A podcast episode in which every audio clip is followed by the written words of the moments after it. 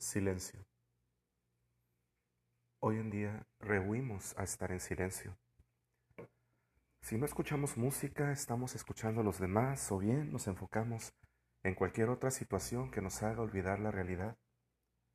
Pero esta sigue ahí. En la antigüedad, el permanecer en silencio era una práctica habitual. Pitágoras pedía de sus alumnos que no hablasen por cinco años. Los monjes budistas debían permanecer en una situación contemplativa para poder reflexionar. De ahí el que no dijeran palabra alguna. Mientras que, para la cultura hebrea, la mujer debía mantenerse en silencio a menos que el hombre le preguntase algo. En todo caso, el no proferir palabra alguna no necesariamente implica que nos mantengamos en silencio. Podemos callar el entorno, a las demás personas, pero silenciarnos a nosotros mismos no es tarea fácil. El diálogo interior continúa. No cesa porque justo nos mantenemos en constante conversación con nosotros.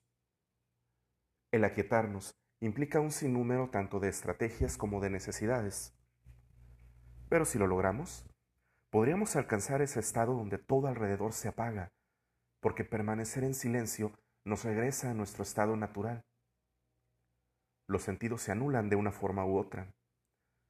Es en suma difícil dejar de sentir, porque nuestro cuerpo en todo momento nos da sensaciones que percibimos en nuestro alrededor.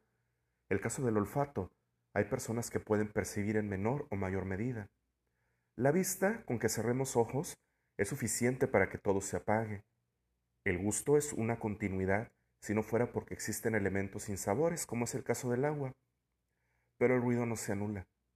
Por más que cerremos los oídos, seguimos escuchando en menor medida pero es constante.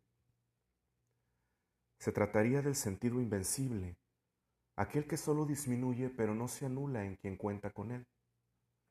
No se trata de un silencio sordo o de un silencio ruidoso, sino de un silencio reflexivo que nos orille a generar ideas y mine todo aquello que nos causa molestia. Blanco.